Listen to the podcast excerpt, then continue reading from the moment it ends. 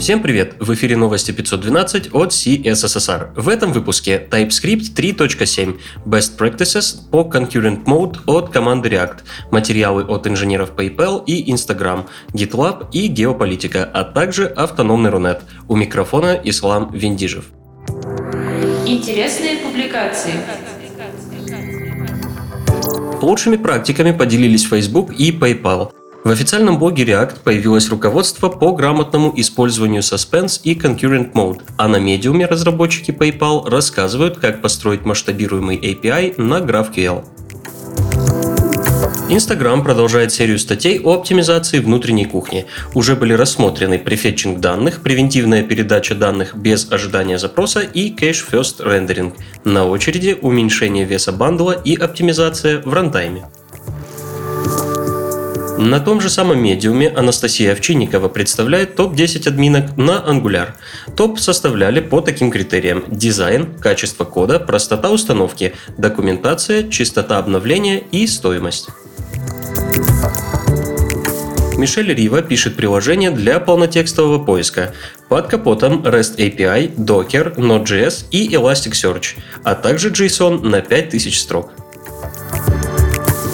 Фернандо Дольо продолжает писать движок на ноде и сокетах для текстовой адвенчуры. В новой, теперь уже точно финальной части к игре добавляется чат.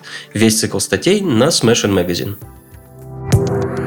Новости релизов. Optional Chaining, Assertion Functions, рекурсивные типы и многое другое в новом релизе TypeScript 3.7. Обновляйтесь. Текущая версия Node.js поднялась до версии 13.1. Изменения затронули модули CLI, Crypto, FS и Meta. Язык программирования Rust апнулся до версии 1.39. Стоит отметить новый синтаксис для асинхронного программирования, указание атрибутов для параметров функций и обновленный Cargo.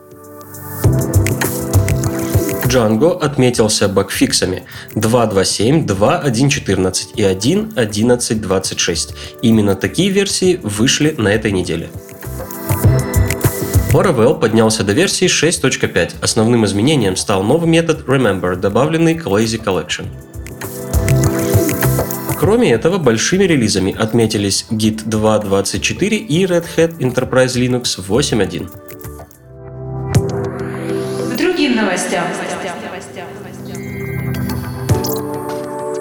Вступил в силу закон об автономном Рунете. Закон пока будет действовать по факту не на всей территории, пишет коммерсант со ссылкой на неназванный источник, близкий к администрации президента. На полную установку оборудования по России понадобится около года. GitLab выступил с инициативой не принимать на работу людей, находящихся на территории России или Китая. Крупные корпоративные клиенты GitLab боятся, что ввиду текущей геополитической ситуации может произойти утечка персональных данных. Конкретно это касается позиций, на которых сотрудник работает с данными клиентов.